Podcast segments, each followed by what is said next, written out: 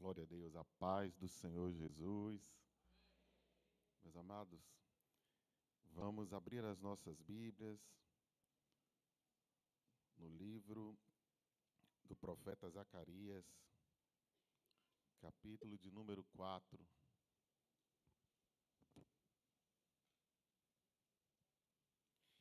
Livro do profeta Zacarias, capítulo de número 4 e o versículo de número 7. Já louvamos ao Senhor, cantamos. Agora vamos meditar na palavra de Deus. Zacarias capítulo 4, versículo de número 7 diz assim: Quem és tu, ó monte grande? Diante de Zorobabel serás uma campina, porque ele trará a primeira pedra com aclamações. Graça, graça a ela. Ore comigo, Pai. Graças te damos, Senhor, pela leitura da tua palavra. Te louvamos, a Deus, por esse tempo especial e que nós possamos, podemos dedicar a Ti a nossa atenção nós podemos, nesse momento, Senhor, estar voltado 100% para Ti, aqui, neste culto, ou também em casa, quem está assistindo. E isso é especial para nós, é um presente que o Senhor nos deu. E eu te peço, ó Pai, que nessa manhã o Senhor possa manifestar o Teu poder através da pregação da Tua palavra. Coisas grandes eu sei que o Senhor já fez. Os nossos ouvidos ainda não ouviram, os nossos olhos ainda não viram, mas tu has de manifestar, Pai. Em nome de Jesus, nós oramos e te agradecemos. Amém. Quem és tu, ó Monte Grande? É, no texto sagrado na Bíblia, nós vemos constantemente pessoas, homens de Deus, que tiveram experiências com Deus nos montes. Nós temos montes e montanhas muito famosos na Bíblia Sagrada, mas no mundo também. Eu fiz um trabalho no meu, é, um trabalho no meu trabalho, um treinamento que eu precisei fazer, e o treinamento falava exatamente sobre escalar uma montanha. E a montanha mais desafiadora que existe no mundo, na geografia, é o Everest.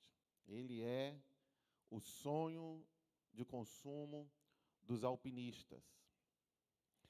E eu nunca tinha lido ou visto nada a respeito, mas dentro daquela atividade que eu estava fazendo, daquele treinamento que eu estava fazendo, eu tive que ler, assistir alguns vídeos e vi que é um esporte para poucos. Primeiro, porque tem que ter um bom preparo físico e também tem que ter muito money. É um esporte que não é barato. É um esporte que depende realmente de muito investimento, muita dedicação, muito esforço para escalar montanhas muito altas, como o Everest. Né?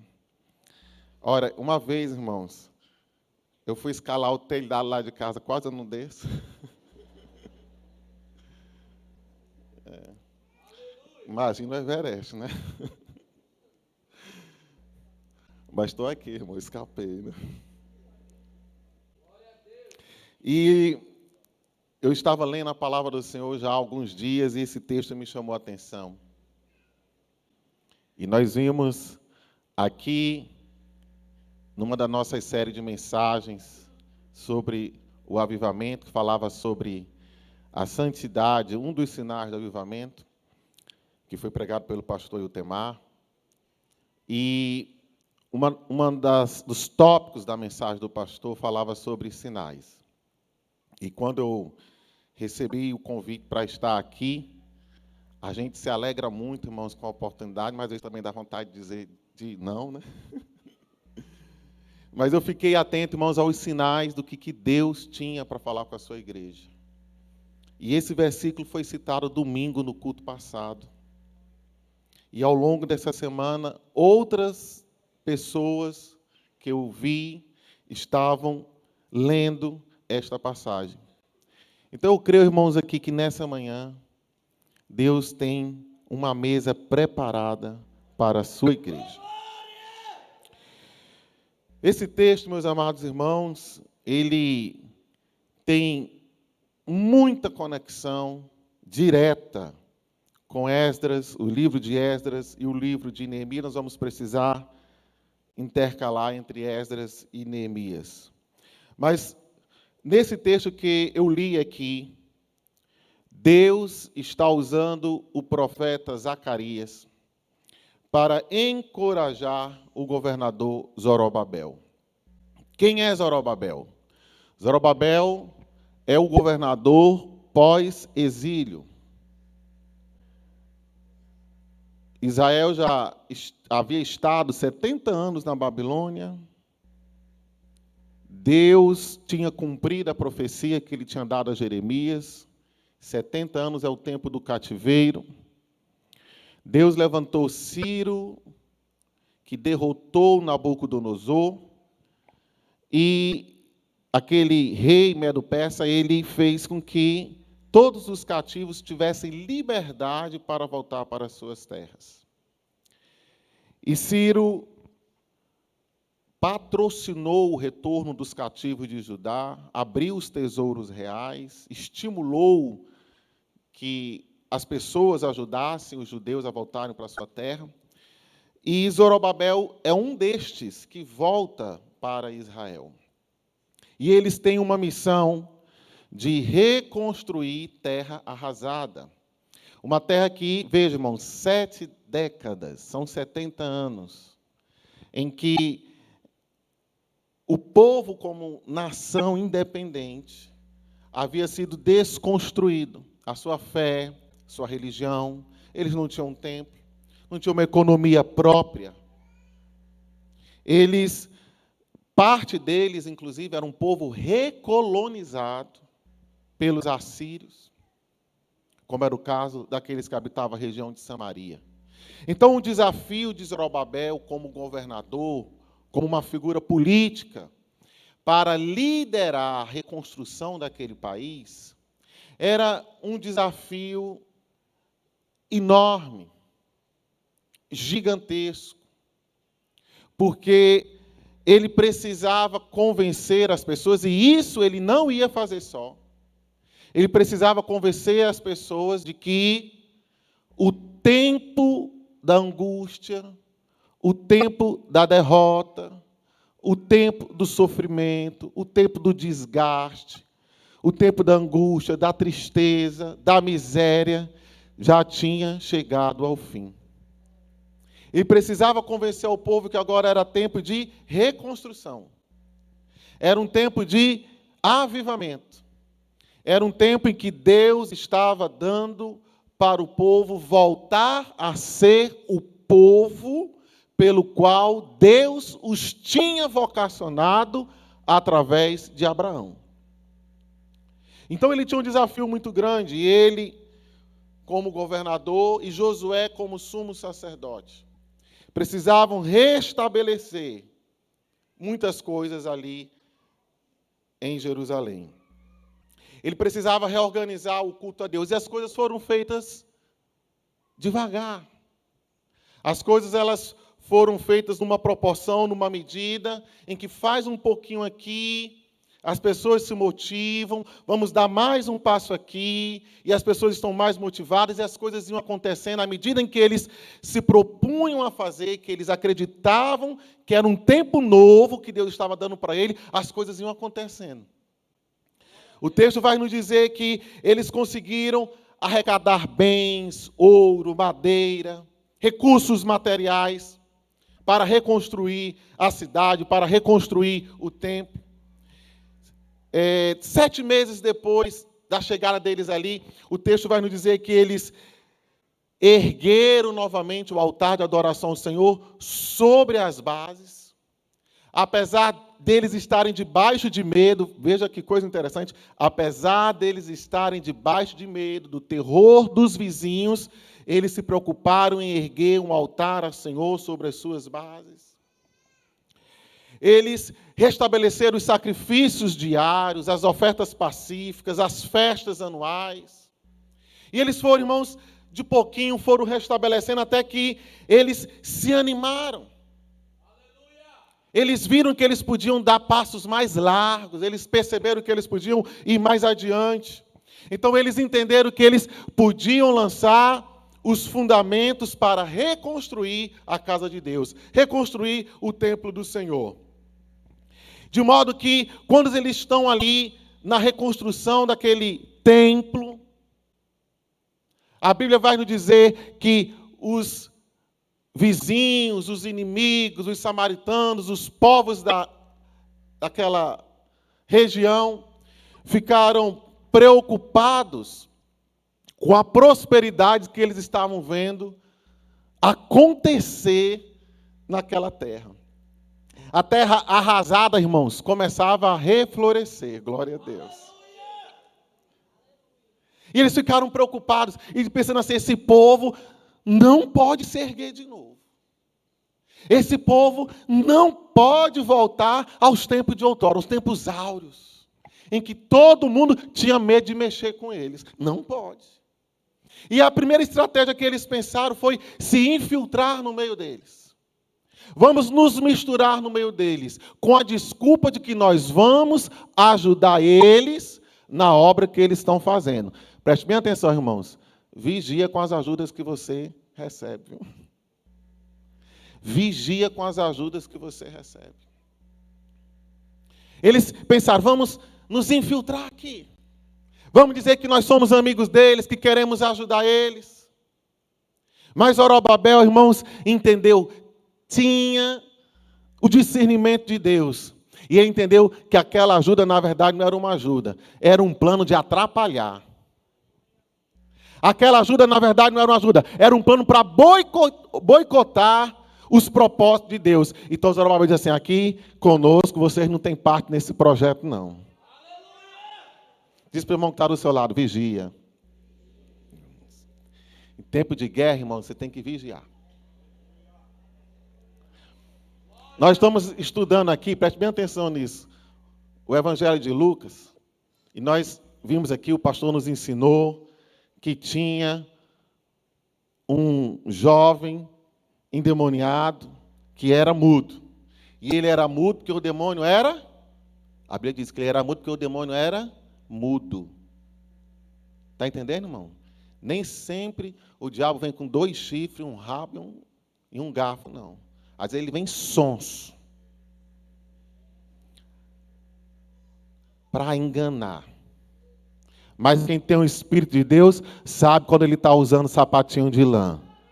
Quem tem o Espírito de Deus escuta o casco dele batendo no chão e diz assim: Eu sei quem é você, Satanás. Aqui você não entra, não. Glória a Deus. Veja, meus irmãos, que eles não se conformaram com a resposta de Zorobabel. Eles então investiram de outra forma. Palavras de desânimo, palavra de persuasão negativas começaram a surgir no meio do povo. Conselheiros do meio do povo dizendo, não, para que tu está fazendo isso? Tu está perdendo um tempo, para quê? Vocês já passaram sete anos sem esse tempo, vocês vão continuar sem esse tempo, precisa não, não mexa com isso não, não oferte não, não contribua não não cresça não, não prospere não. Começaram, irmãos, a levantar pessoas para desanimar o povo. Só que eles viram que não estava dando certo. Escute aqui em nome de Jesus que eu vou dizer. Se você estiver atento à palavra de Deus, se você estiver conectado com o que Deus está fazendo, se você estiver com seus sentidos espirituais aguçados, eu quero dizer para você, na autoridade do nome de Jesus, as artimanhas do diabo não vão surtir efeito na tua vida. O desânimo não vai te alcançar. Lamaço de cantarabaxerianda lamacas. Ele vai pelejar para infiltrar, você já fechou as brechas. Depois ele vai mandar uns emissários dizendo assim: não vai dar certo, não. Mas você já sabe quem está falando. E você conhece a voz do teu pastor. E o teu pastor está dizendo: vai sim, continua.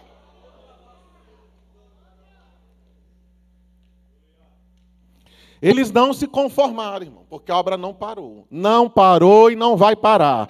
Diga, irmão, diga agora na autoridade, no nome de Jesus, no três, assim, ó, não parou e não vai parar.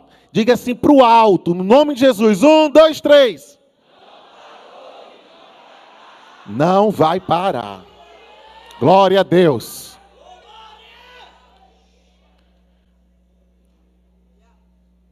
Sabe o que, que eles fizeram, irmão? Inventaram um monte de mentira. Porque o cão é assim, irmão. Ele é o pai da mentira. Um dia eu vou pregar sobre a mentira aqui. O cão é o pai, o pai da mentira. Mandou um monte de mentira para o rei. Artaxerxes, olha, cuidado. Tá vendo, você não está vendo o que é está acontecendo?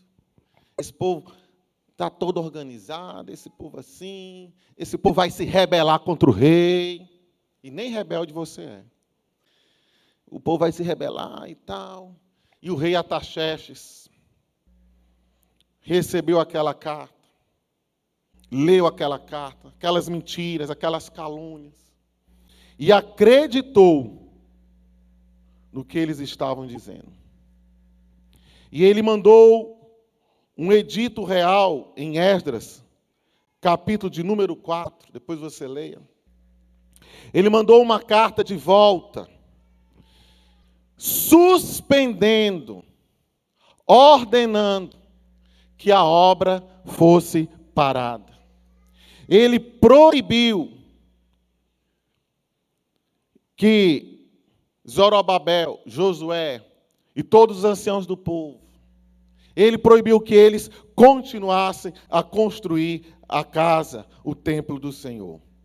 E Esdras, escute isso, em Esdras capítulo 4, versículo 23, vai dizer que eles voltaram com a carta de Artaxerxes, voltaram apressadamente, foram a Jerusalém e os impediram, guarde essa palavra, e os impediram pela força do braço e com violência.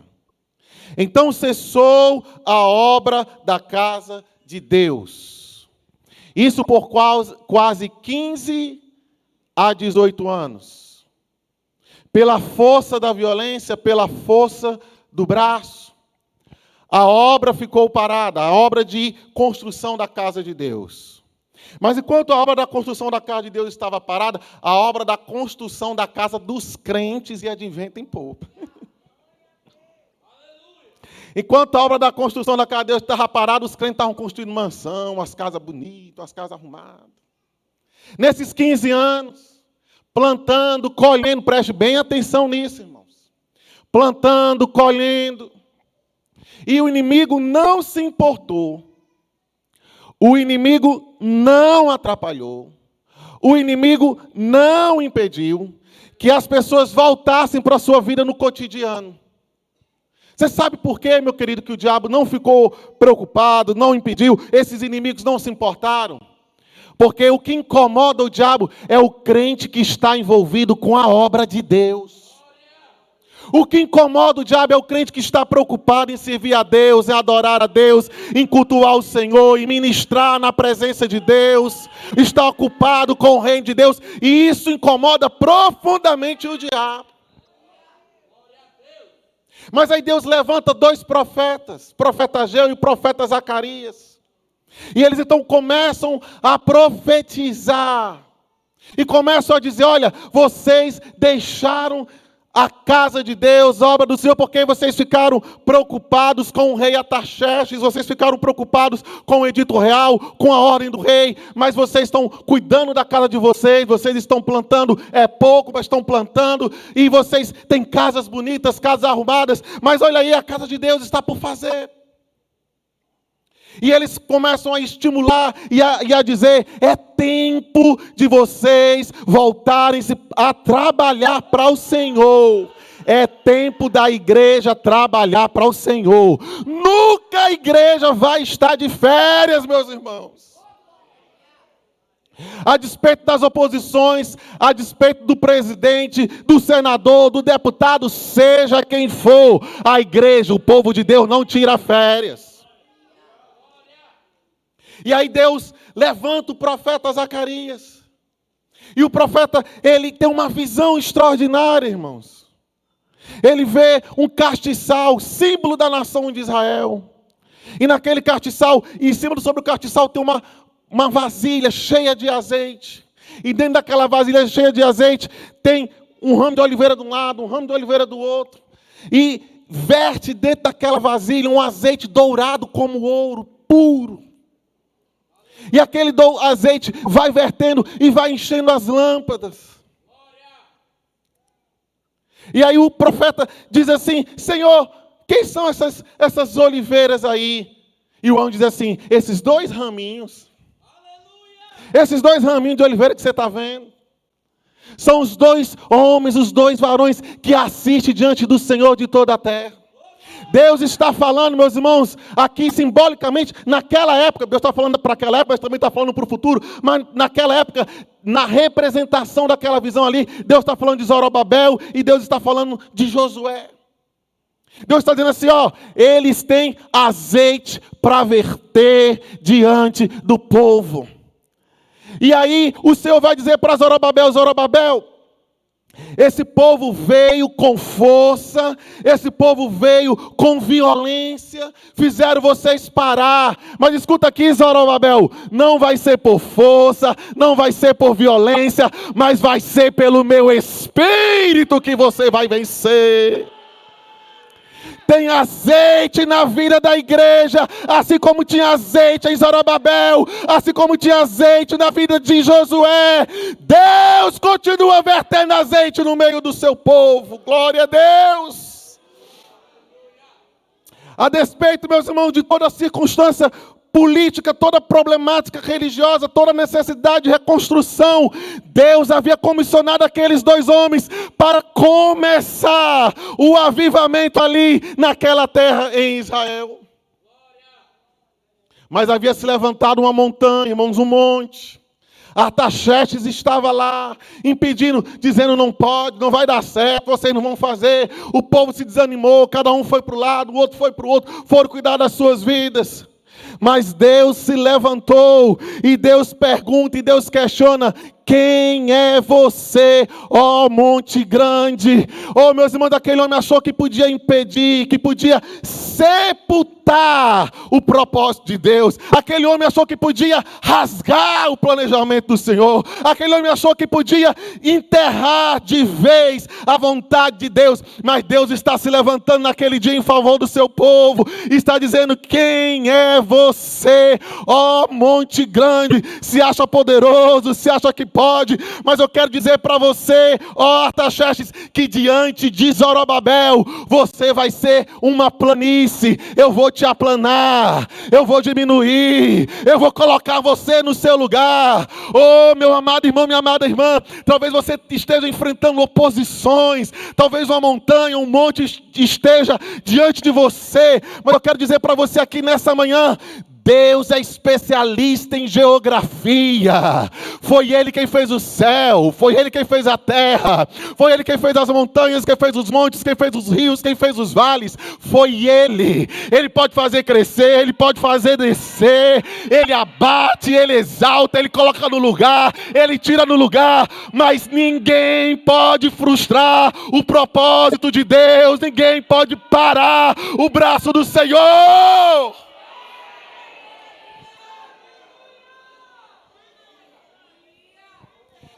Nenhuma lei, o decreto pode validar os decretos do Altíssimo. Nenhum ordenamento jurídico, nenhuma proposição jurídica pode passar por cima daquilo que Deus já determinou para o seu povo e para a sua igreja.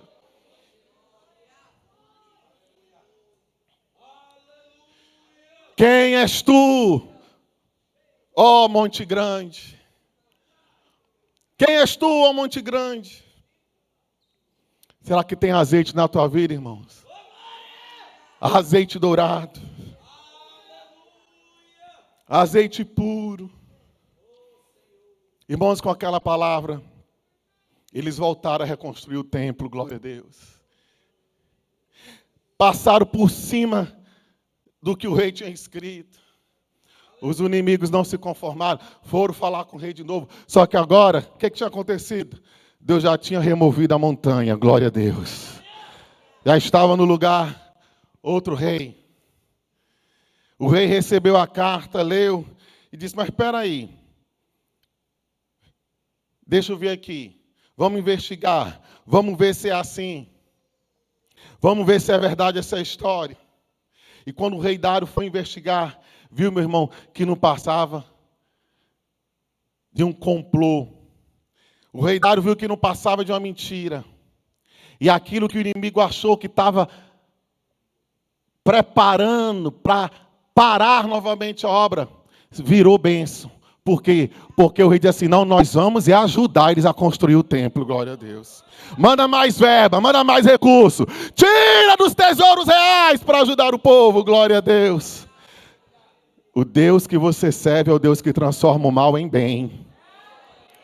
O Deus que você serve é o Deus que inverte, confunde o inimigo, acha que vai atrasar, mas Deus vai adiantar. Recebe essa palavra aí em nome de Jesus. O inimigo acha que vai atrasar, vai parar, mas Deus vai mover, que vai adiantar. Porque é Deus que está no comando da sua vida. Amém, meu irmão? Você crê nisso? Quem és tu, ó grande monte? Quantos obstáculos, meus irmãos, se levantam nas nossas vidas? Quantos montes parecem que são intransponíveis? Quantos montes parecem, irmãos, que são invencíveis, que se colocam diante de nós? São as circunstâncias mais adversas. São problemas e mais problemas, problemas que parece que não tem mais fim. E muitas vezes nós estamos assim, sem saber o que fazer, e o desespero bate à nossa porta. A vontade é fugir, é sair correndo. A vontade é procurar um lugar onde você não ouve, ouve mais ninguém, que você não fala com ninguém, porque o que você quer mesmo é sumir. Foi exatamente isso que aconteceu com Elias.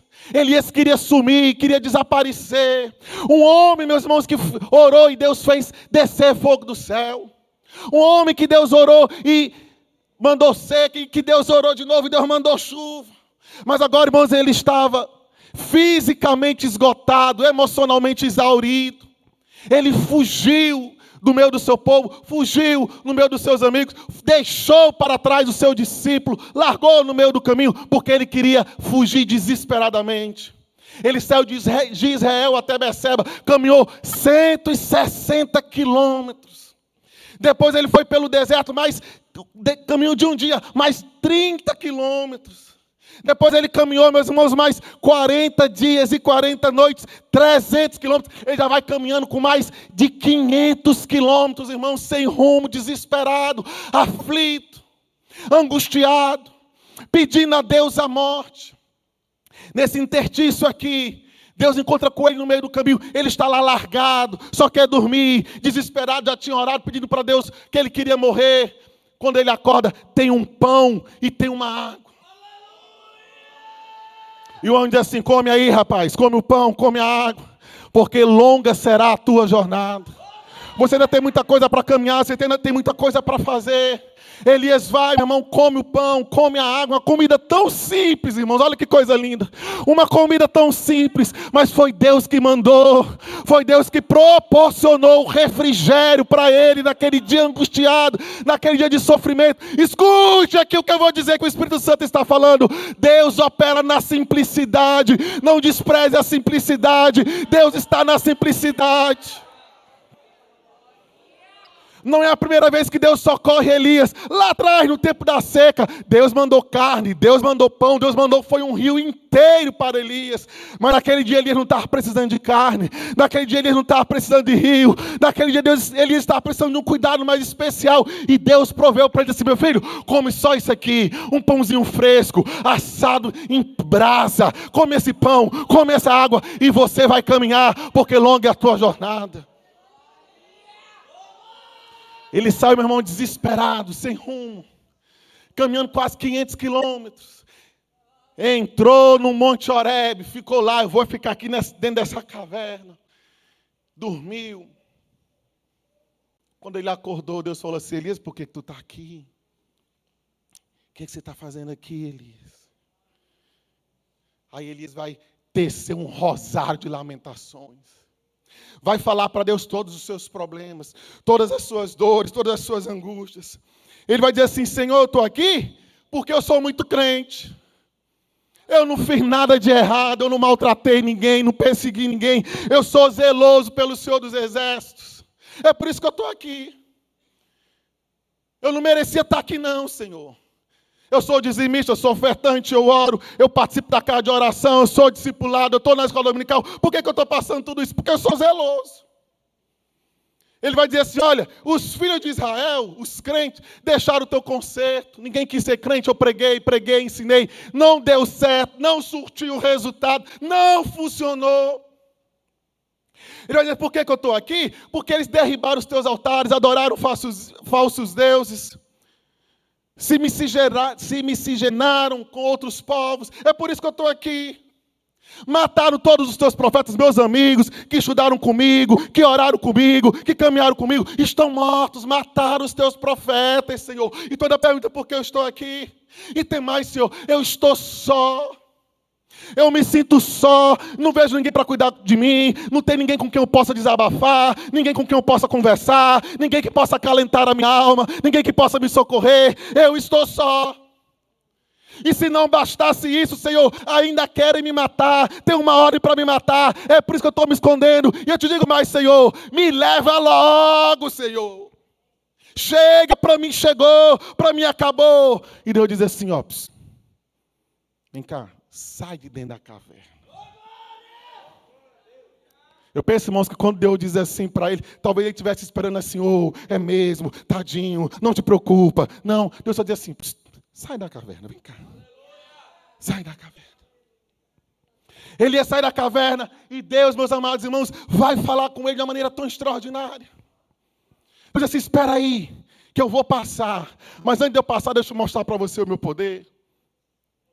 Você está preocupado com essa montanha de problemas? Deixa eu te mostrar uma coisa. A Bíblia diz que Deus manda um vento tão forte, irmãos, o vento é tão forte que o vento começa a remover, o, quebrar as rochas, movimentar as pedras diante de Elias.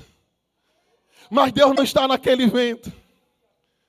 De repente Deus manda um terremoto. O terremoto, irmãos, é capaz de mover a terra de lugar, derrubar pedras, movimentar, meus irmãos, continentes.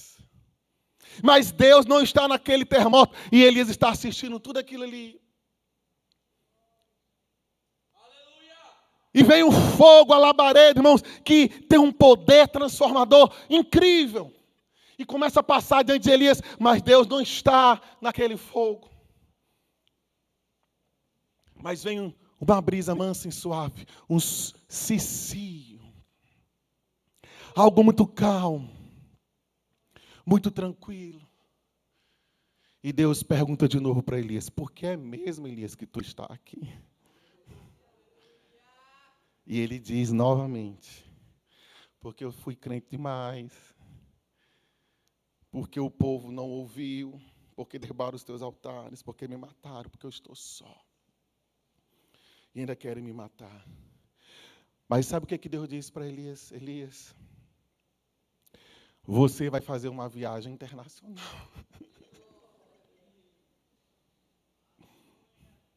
Como assim, Senhor? Você vai até Damasco, na Síria. Vai ungir um novo rei lá. Você vai ungir um novo rei aqui. Você está se sentindo só? Eu arrumei um companheiro para você. O nome dele é Eliseu. Você, e ele vai ser o teu discípulo. Você largou um no meio do caminho, mas esse aqui você não vai largar, não. Porque ele vai ser o teu sucessor. E tem mais uma coisa. Você está achando que morreu todo mundo? O Senhor diz assim, Elias, eu preservei, eu guardei, eu protegi, eu dei livramento a sete mil homens e mulheres que não beijaram Baal, nem se dobraram diante dos falsos deuses. Olha aqui para mim, ó. Quem preserva é Deus, quem guarda é Deus, quem cuida é Deus. Você não vê, não viu e não soube, mas Deus agiu. Você não viu, você não soube, você não está sabendo, mas Deus fez. E Ele não fez para aparecer, não, Ele fez para louvor da Sua glória.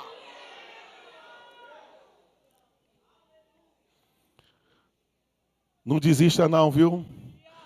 Não interessa, você pode ter um livro de problemas. Teus problemas podem ser até maiores do que Elias, mas Deus é maior do que os teus problemas.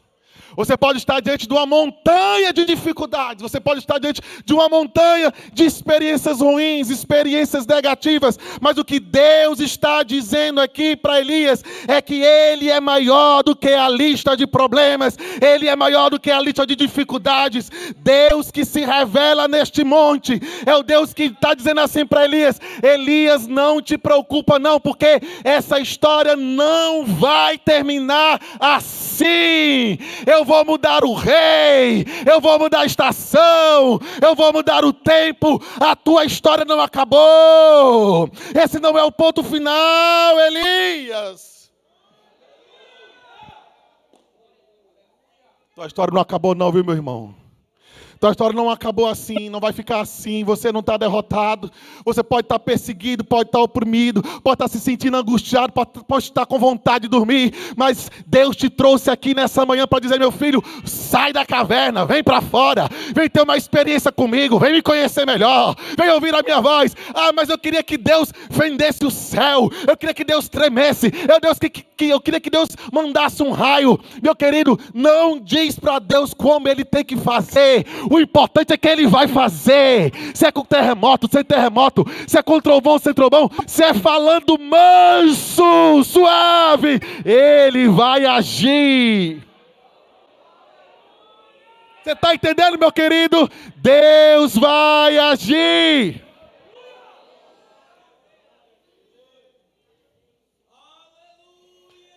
Quem és tu, ó grande monte? Quem és tu, ó monte grande? Que montanha, que obstáculo é esse que você está enfrentando, meu irmão? Que dificuldade é esta? É a solidão, é a tristeza, é a angústia, são os problemas financeiros. Talvez você esteja sendo tentado, como Jesus foi, levado num alto monte, e o diabo mostra para ele todas as riquezas, todos os poderes, todas as famas. E o diabo diz assim para ele: oh, Você está vendo tudo isso aqui? Tudo isso eu vou te dar se você prostrado me adorar. Mas eu quero dizer que se você se sente seduzido pelo poder deste mundo, se você se sente seduzido pelo poder da fama, está diante de você, é uma montanha entre você e Deus, atrapalhando o seu relacionamento com Deus. Eu quero dizer para você que para você vencer essa montanha, você tem que fazer como Jesus disse: somente ao teu Deus adorarás e só a Ele servirás.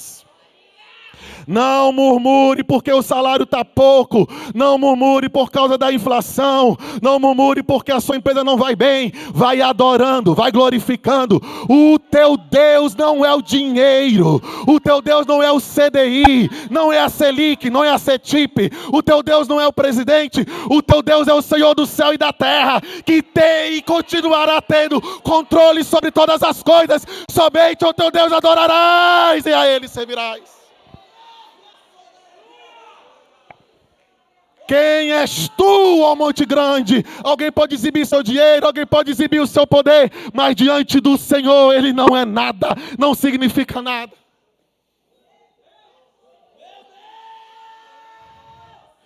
Quem és tu, ó grande monte? Alguém pode vir com força, pode vir com violência, mas você vai pelo poder e pela autoridade do Espírito Santo de Deus, porque tem azeite na igreja. Quem és tu, ó monte grande? Eu quero dizer que Jesus, Ele é aquele que o profeta disse, e que foi descrito por João Batista, Lucas capítulo 3, versículo 5. Todo vale se encherá, e se, repita comigo, abaixará, todo monte e outeiro. Diante dele, meu irmão, a montanha tem que se abaixar. Diante dele, o monte tem que adorar, tem que se curvar, porque está diante do Senhor de toda a terra. Talvez a sua montanha, o seu monte sejam seus pecados. Fica de pé em nome de Jesus. Talvez a sua montanha, o seu monte sejam os seus pecados, seus vícios, suas dificuldades, suas lutas. Talvez você esteja no Calvário, no Gólgota, no Monte Caveira. E o que é que tem ali? Ali tem ódio, ali tem rancor, ali tem desprezo. Quem está ali é desprezado pelas pessoas, as pessoas olham, meneiam a cabeça e dizem assim: esse aí não tem jeito, esse aí não presta para mais nada, esse aí é um condenado. Quem está lá, sobre a sua cabeça, está escrita a sua acusação. Quem está lá sobre a sua cabeça está escrita a sua condenação, os seus pecados, os seus vícios, e você está lá. E você diz: Eu já fiz de tudo, já pelejei, já fui, já fiz isso, já fiz aquilo, e eu não consigo me libertar. Mas eu quero dizer para você que Deus encarnou no seu Filho Jesus Cristo, Emmanuel, Deus conosco, e Ele também esteve lá. Ele também estava lá no Gólgota, ali na cruz do Calvário. Ele atraiu para si todos os olhares de ódio, de rancor, de desprezo. Ele foi cuspido, maltratado, escarnecido, vituperado, acusado injustamente, um santo de Deus, atraindo para si a indignação de Deus, a ira de Deus sobre o pecado da humanidade. Ele também se sentiu só. Ele disse: Deus meu, Deus meu, por que me abandonaste? Uma desconexão do pecador com Deus. Esse é o estado do homem sem Deus, desconectado de Deus, longe de Deus, afastado de Deus, porque a multidão de pecados, ela faz separação entre Deus e os homens. Jesus estava lá também, atraindo para si, meus amados irmãos, toda a indiferença, um homem de dores, que sabe que é padecer. Ele não era bonito, a imagem não era bonita, não tinha formosura, não tinha, olhando para ele fisicamente, ele não tinha nenhum tipo de atrativo, só desprezo. Mas ele estava lá, e ele padeceu, e ele sofreu, e essa montanha também ele venceu a montanha de pecados, ele também venceu. Ele padeceu, ele sofreu, aguentou tudo isso. E quando ele já tinha concluído tudo, ele disse: Pai, tetelestai. Pai, está consumado. Terminei, Pai. Aleluia. Nas tuas mãos eu entrego meu espírito. Glória a Deus. Ele foi enterrado, foi sepultado. Depois de três dias ele ressuscitou. Ele apareceu vivo. E ele disse: Todo poder foi me dado no céu e na terra. Ele diz para você nessa manhã: não importa o tamanho dos teus pecados, não importa o tamanho da tua afronta, o sangue de Jesus é poderoso para purificar, para limpar. Ele quer trabalhar na tua vida. Ele quer aplanar os teus caminhos tortuosos. Ele quer remover as pedras, as dificuldades. Ele quer desenvolver um novo relacionamento com você. Eu queria pedir e perguntar se tem alguém para entregar sua vida para Jesus aqui nessa manhã. Levante a sua mão que nós queremos orar por você aí em cima ou aqui embaixo. Chegou a hora de você ter um encontro com Deus. Deus quer trabalhar na geografia da tua alma, na geografia das tuas emoções. Deus quer ter um encontro especial com você.